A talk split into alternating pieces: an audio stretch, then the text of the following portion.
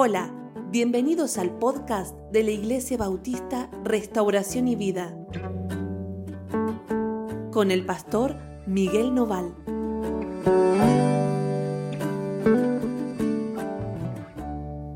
Hola, ¿cómo andan? Dios los bendiga muchísimo. Estamos muy contentos de estar juntos, de poder compartir este tiempo con ustedes, de tener nuestro devocional esta mañana. Así que vamos a ir a nuestro pasaje del día de hoy en el libro de Juan, capítulo 3, versículo 16. Este es uno de los pasajes bíblicos tal vez más conocidos.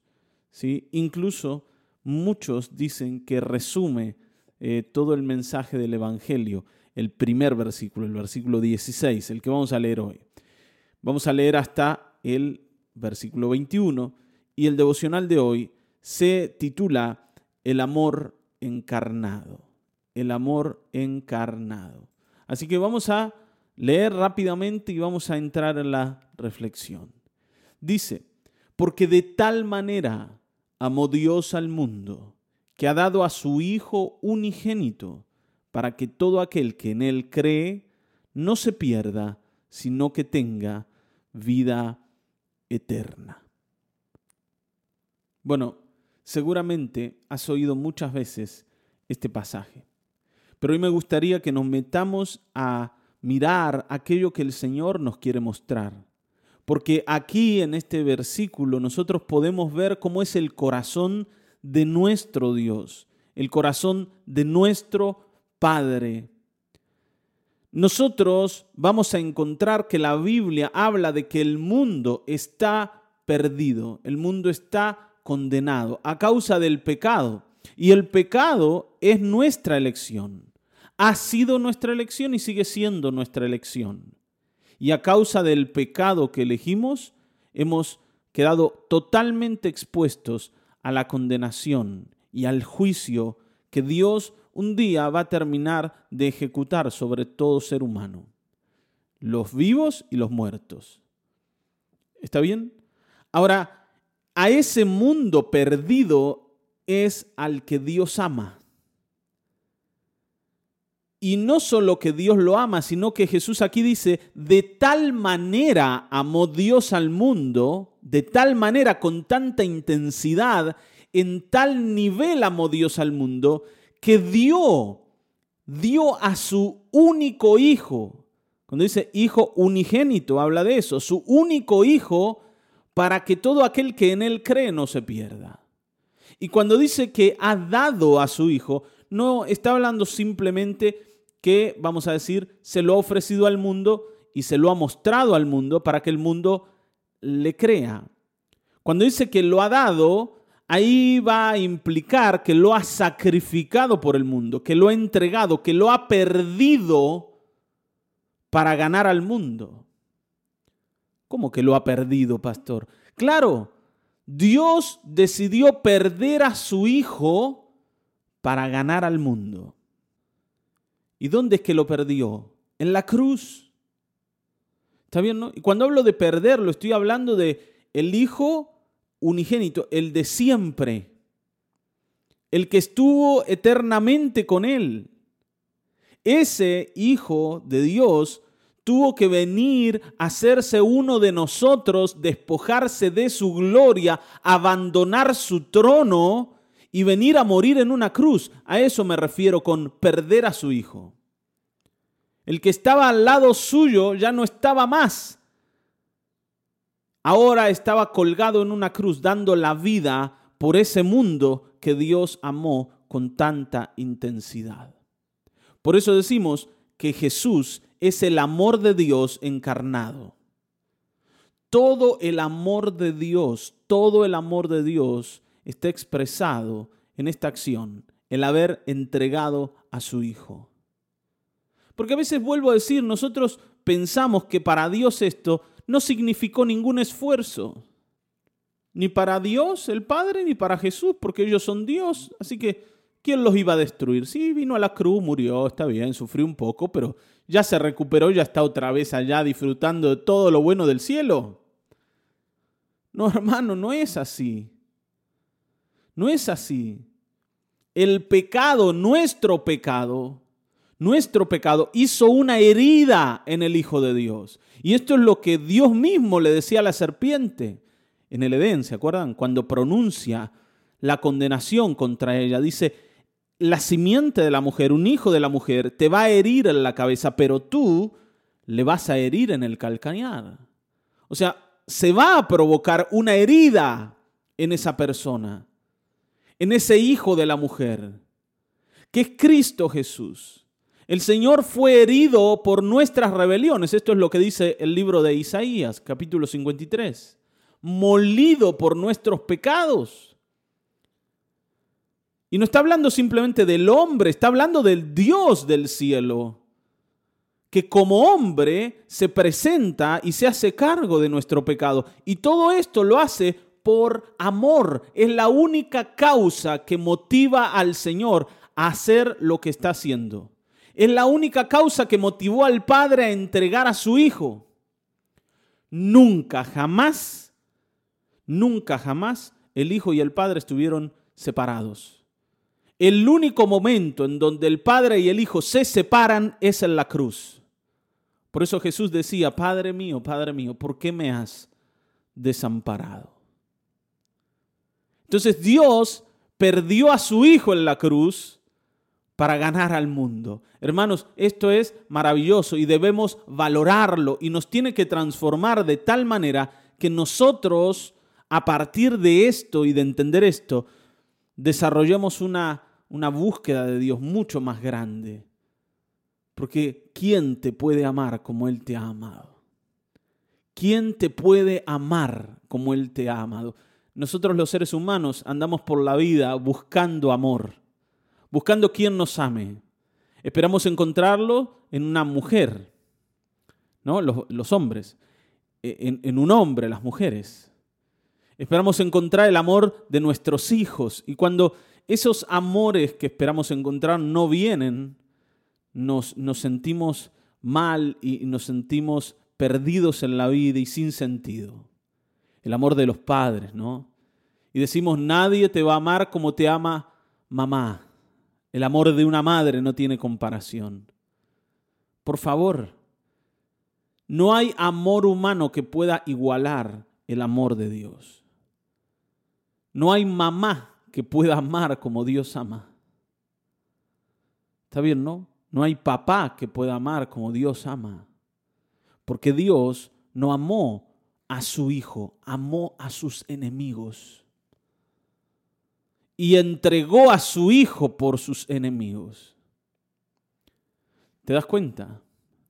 Ahora, por supuesto, esto que Dios hizo debe ser creído. Dice que Dios ha dado a su Hijo para que el que en Él cree no se pierda. O sea, para yo poder disfrutar de la salvación y aprovechar el amor de Dios, debo ser alguien que cree. No puedo estar frente a este amor como incrédulo, diciendo, sí, no sé, no sé, eso es lo que dice la Biblia, pero yo no siento que Dios me ame.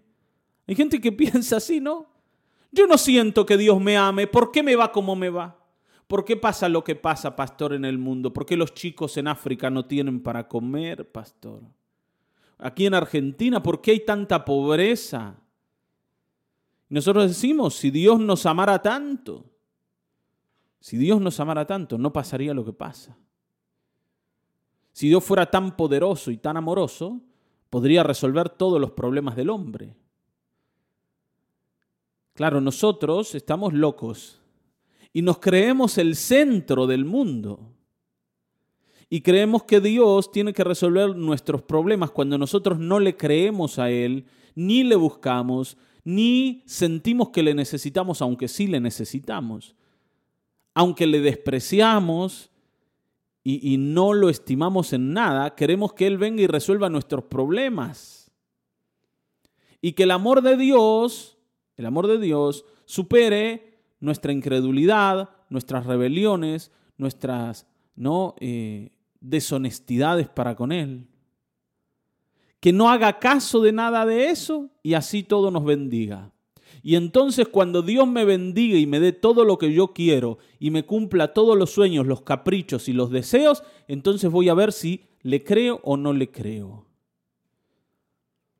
Miren hermanos, Dios a Adán y a su mujer les dio todo. Todo lo que alguien podía necesitar y podía desear, Adán lo tenía. Así todo, cuando apareció la serpiente en el huerto, decidieron creerle. Entonces ese discurso o ese versito, decir, si Dios me da lo que yo quiero, yo lo voy a amar, es algo que no tiene argumentos y que yo no se lo puedo decir a Dios. Al contrario, yo lo que necesito es valorizar lo que Dios me ha dado. Y Dios no me ha dado simplemente bendiciones en esta vida. Dios me ha dado a su propio Hijo. Me lo ha entregado. Y nosotros hicimos lo que quisimos con Jesús. A pesar de eso, Él estaba muriendo para salvar a sus propios verdugos. Así que hoy miremos el amor en Dios expresado en la persona de Jesucristo. Y te digo una cosa más. Si vos esperás que en Dios haya algo de amor extra, además de la cruz, te equivocás. No hay más amor en Dios que lo que fue expresado en la cruz. No hay más reserva de amor en Dios que lo que fue expresado en la cruz. Si yo descarto la cruz, si yo desprecio la cruz, lo único que queda en Dios es ira. Si yo desprecio la cruz, lo único que queda para mí es la ira de Dios. Porque todo el amor de Dios hasta la última gota fue derramado en la cruz. No hay más. Yo no sé por qué pensamos que nosotros debemos ser amados por Dios, aun cuando no creemos en que Jesús vino a salvarnos, porque yo no necesito un Salvador, pero sí necesito a alguien que me ame. ¿Eh? Está bien, ¿no? Yo no necesito un Salvador, pero Dios me debe amar porque Él es Dios y me debe el amor. No, Dios no te debe nada, vos le debes a Dios. Y hasta que no te des cuenta de eso, siempre vas a quedar expuesto una y otra vez a la condenación y a la ira de Dios que un día se va a hacer presente en su totalidad para destruir a todos los incrédulos a causa de haber despreciado esta dádiva inmensa que expresa todo el amor que Dios tiene por el mundo. ¿Está bien? Ahora Jesús dice, porque Dios no envió a su Hijo al mundo para condenar al mundo, sino para que el mundo sea salvo por él. Cuando el Señor se hizo presente en medio de nosotros, no vino a juzgarnos, no vino a condenarnos, no vino a evaluar a ver quién es deudor aquí para dársela. Algunas, algunos de nosotros hemos desarrollado también esta idea, ¿no? El Señor es un Dios malo, Jesús es un, un Dios intolerante que si te ve haciendo alguna macana, te la va a dar. Anda con una espada grandota viendo a quién le va a cortar el cogote. Un día, en una iglesia, ¿no? Eh, me acuerdo, estaban haciendo una obra de teatro y había una persona vestida como si fuera el Señor, ¿no? Con una espada en la mano. Y otra arrodillada a los pies ¿no? representaba ¿no? a, uno, a un siervo del Señor, a uno de, nosotros, para decirlo así. Y este, que estaba vestido de Jesús, revoleaba la espada arriba de la cabeza del otro que estaba arrodillado y decía, ¿qué hiciste con todo lo que yo te di? ¿No? Así como diciendo, te voy a matar ahora por lo que viniste a traer, que es poquito. Y, y esa idea a nosotros se nos ha metido en el corazón. El Señor está acá para pedir cuentas y las cuentas siempre nos dan negativo a nosotros, por supuesto. Entonces, ¿qué va a pasar? Que nos va a cortar el cuello. Por eso, por eso, por eso sentimos que necesitamos a alguien que interceda por nosotros frente a Jesús para que Jesús no nos maltrate. ¿Está bien? ¿Saben de qué estoy hablando? Esto es lo que el catolicismo habla sobre María. María intercede con Jesús. Ahora, ¿por qué necesitamos a alguien que interceda ¿no? con el Señor? Si el Señor vino a salvar al mundo, no vino a condenarlo. Nosotros tenemos una idea equivocada del Señor. El Señor vino a buscar a pecadores, a pecadores que quieran arrepentirse, no vino a buscar a justos. El Señor no está esperando que yo venga con toda, ¿no? toda la listita de aciertos que tengo en la vida. El Señor no espera que yo me saque 10 en la prueba. El Señor vino a buscar a los desaprobados, pero que le necesitan a Él para aprobar. Aquellos que quieren creer en ese que muestra el amor del Padre. Aquellos que quieren mirarle a Él a esos es a los que Dios vino a buscar, aunque sean personas desastrosas en la vida. Dios no envió a su Hijo para condenar al mundo, sino para salvarle. Por eso yo no necesito a nadie más que interceda por mí delante del Señor. Yo necesito al Señor. Y dice, el que en Él cree no es condenado. Pero el que no cree el que no cree ya ha sido condenado porque no ha creído en el nombre del unigénito Hijo de Dios. Y acá me gustaría, a ver, ir un poquito más profundo. Recién decíamos que todo el amor de Dios está concentrado en la persona de Cristo Jesús y no hay amor de Dios fuera de Cristo Jesús. Cuando yo busco a alguien, está bien, como intermediario, entre Jesús y yo. En este caso, por ejemplo, María, nosotros decimos que María es la que recibe nuestras oraciones y después intercede delante de su Hijo. Y nos basamos en lo que pasó en las bodas de Canaá. ¿Está bien? ¿Se acuerdan? Donde María fue y le dijo a Jesús, Jesús necesitan vino. Y entonces el Señor fue y hizo vino porque su mamá le pidió. Pero lo que el Señor nos ha enseñado no es eso sino que el amor de Dios está expresado en su Hijo. Yo estoy buscando amor en la mama, está bien, en la mama de Jesús, entre comillas, porque María fue madre de Jesús aquí en vida, pero no es madre del Señor hoy. El Señor hoy no tiene madre. ¿Está bien? El Señor hoy no tiene madre. El Señor tiene padre. Porque Él es Dios y Dios no tiene madre. Entonces, yo estoy buscando amor fuera de Cristo y cuando busco amor fuera de Cristo me vuelvo incrédulo en lo que Dios hizo en su Hijo. Ojo con esto. Yo sé que esto para algunos de ustedes va a ser difícil de entender, pero yo espero que lo entiendas. El amor de Dios está en Cristo Jesús en su forma completa en su totalidad. Cuando yo busco amor fuera de Cristo Jesús, que venga de otro lado, estoy de alguna manera descreyendo de que en el Señor está todo el amor que yo necesito. ¿Me explico? Y yo te pido que escuches esto con mucha atención y, que le des lugar en tu corazón para que puedas entender ¿Qué es lo que Dios está diciendo aquí? El que no cree en Él ya ha sido condenado porque no ha creído en el nombre del unigénito Hijo de Dios. Pero no estamos hablando de decir, sí, yo creo que Jesús existe. Se trata de entender que Él representa el amor del Padre para mí y que yo le necesito a Él y por tanto, como le creo, le busco. Le busco porque le creo, le busco. ¿Por qué sentimos que Jesús no está preparado para oírnos a nosotros con nuestras faltas, con nuestras locuras, con nuestras tonteras, con nuestros errores? ¿Por qué creemos que el Señor no está listo para eso?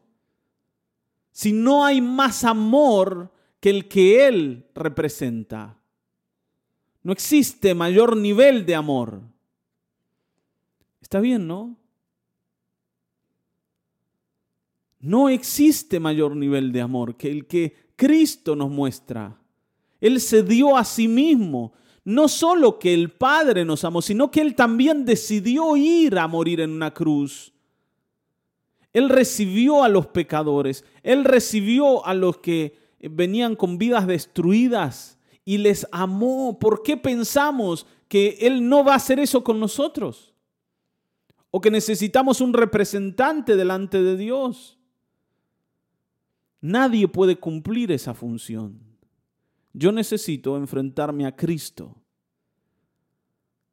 Porque dice que la condenación del mundo es esta, dice el versículo 19, que la luz vino a este mundo, pero los hombres amaron más las tinieblas que la luz porque sus obras eran malas. Dice, la luz vino a este mundo. ¿Quién es la luz? Cristo. Ningún otro. Cristo es la luz. Cuando yo no voy a Cristo, sino que busco otro camino más, entre comillas, amoroso, entonces estoy quedándome en tinieblas porque siento que la luz es demasiado fuerte y cuando alumbre lo feo de mis tinieblas, lo horrible de mis tinieblas, me va a hacer mal. Somos como vampiros nosotros, que sentimos que la luz nos va a matar. Y la luz vino a salvarnos. Ahora se dan cuenta, amamos más las tinieblas que la luz, porque siento que la luz es muy fuerte y no quiero. Dice, porque todo aquel que hace lo malo aborrece la luz y no se acerca a la luz para que sus obras no sean reprendidas. Es esto mismo que digo. El Señor va a venir y va a alumbrar lo horrible y me va a retar y me voy a sentir mal. Pero hermanos, si es lo que necesitamos. Él vino a poner a la luz mis obras malas, pero no para condenarme, sino para salvarme. ¿Cómo el Señor puede salvar a alguien que siente que no necesita salvación? ¿Cómo Dios puede salvar a alguien que no está perdido antes? Y la luz lo que nos muestra es que estamos perdidos y entonces cuando yo acepto que estoy perdido, puede salvarme el Señor. ¿Te das cuenta? Esto es como ir al médico estando sano. A ver, no, yo voy al médico, entro y dice, bueno, ¿cómo anda? ¿Qué le anda pasando? No, doctor, ando bárbaro yo. ¿Y pero ¿y para qué vino acá? No, no sé para qué, porque eh, yo ando bien. Y bueno, pero ¿y si anda bien, para qué me necesita usted? No, la verdad es que no le necesito. ¿Vieron? ¿Uno hace eso? No, yo voy al médico cuando necesito al médico. Hay, hermanos ¿no? que han hablado con nosotros que cuando eh, ¿no? nos sentamos a hablar y uno dice, bueno, ¿qué te está pasando? ¿Cómo andás? ¿En qué te podemos ayudar? Dice, no, yo vino porque usted me dijo. ¿Cómo porque yo te dije? Bueno, yo vi que ¿no? vos estás necesitando ayuda y entonces te dije, bueno, charlemos. Pero ¿qué es lo que te pasa? La, la, ¿no? la ayuda te la puedo dar si vos expresás una necesidad.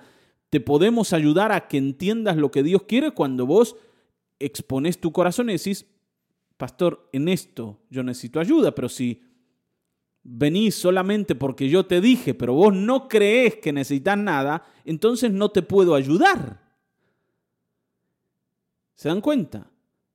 Nosotros como somos orgullosos, queremos convencer a Dios de que no necesitamos un Salvador. Yo no necesito que me digan que estoy mal, porque estoy bien. Y entonces me quedo en la oscuridad, no vengo a la luz. Y la condenación se cierne sobre mi vida. Ahora dice, pero el que practica la verdad viene a la luz para que sea evidente que sus obras son hechas en Dios. El que practica la verdad viene a la luz. El que de verdad quiere ser sincero viene a la luz. No estamos hablando del que hace todo bien, sino el que es sincero. Yo puedo tener muchos errores, pero ser una persona sincera que reconoce esos errores. Y vengo porque necesito un Salvador. Hermanos, los que estamos en la iglesia no estamos allí diciendo, nosotros somos los buenos del mundo. Aquí está la gente más, ¿no? más honesta, más honrada, más moral del mundo, porque por eso estamos aquí delante de Dios, porque Dios quiere ver todo blanquito y acá estamos los blanquitos. no, al contrario. Si estamos delante de Dios es porque le necesitamos. Si no necesitáramos el perdón, si no necesitáramos la restauración de Dios, estaríamos en casa. ¿Está bien? Yo no estaría cerca del Señor si no le necesitara. No estamos allí para que Dios nos coloque un aprobado en el boletín. Estamos allí porque estamos desaprobados y solo Él puede salvarnos. ¿Hemos entendido eso? Y necesitamos que la luz nos alumbre. Así que, bueno, podríamos hablar mucho más, pero ya no tenemos tiempo y quisiera que vos puedas reflexionar en esto. No hay mayor amor que el que Dios ha expresado en Cristo Jesús al entregarlo para salvarnos a nosotros. Si podemos creer en Él y si podemos recibirlo como de parte de Dios y si dejamos que la luz nos alumbre, es un poco lo que hemos hablado hasta hoy, vamos a ser salvos por Él. No necesitamos que nadie nos represente delante del Señor o nos demuestre un, amor que nos haga sentir bien más que el que Dios mismo ha expresado en su Hijo. Él no vino para condenarnos, sino para salvarnos, y si le podemos creer, vamos a ser salvos por su vida. Amén. Así que hoy, con toda confianza y llenos de fe, presentémonos delante del Señor para decir, Señor, yo quiero conocer a Cristo Jesús, quiero venir a la luz y quiero recibir este amor que el Padre ha derramado para mí. Gracias Señor, gracias. Hoy queremos decirte que sí, que queremos a Cristo, que le necesitamos, que Él es nuestra verdadera necesidad y nuestra única necesidad. Que no hay mayor amor que el que fue expresado en esa cruz, donde el Señor de todo dio su vida en nuestro lugar, que no necesitamos a nadie más como intermediario, porque Cristo Jesús tiene brazos amorosos para recibir a aquellos que desean ser alumbrados. Hoy tú estás en medio de nosotros, Señor, y para nosotros es un privilegio poder entender esto y poder abrazarnos a ti queremos hacerlo. Que nunca hayes en nosotros la incredulidad que nos aleja de tu luz, Señor. Hoy estamos aquí para decirte que te creemos, que te queremos, Señor, y que te necesitamos. En el nombre de Jesucristo, gracias, Padre, por tanto amor. Amén. Amén. hasta aquí hemos llegado. Nos volveremos a encontrar en el próximo episodio de Mañanas de Restauración y Vida. Dios te bendiga.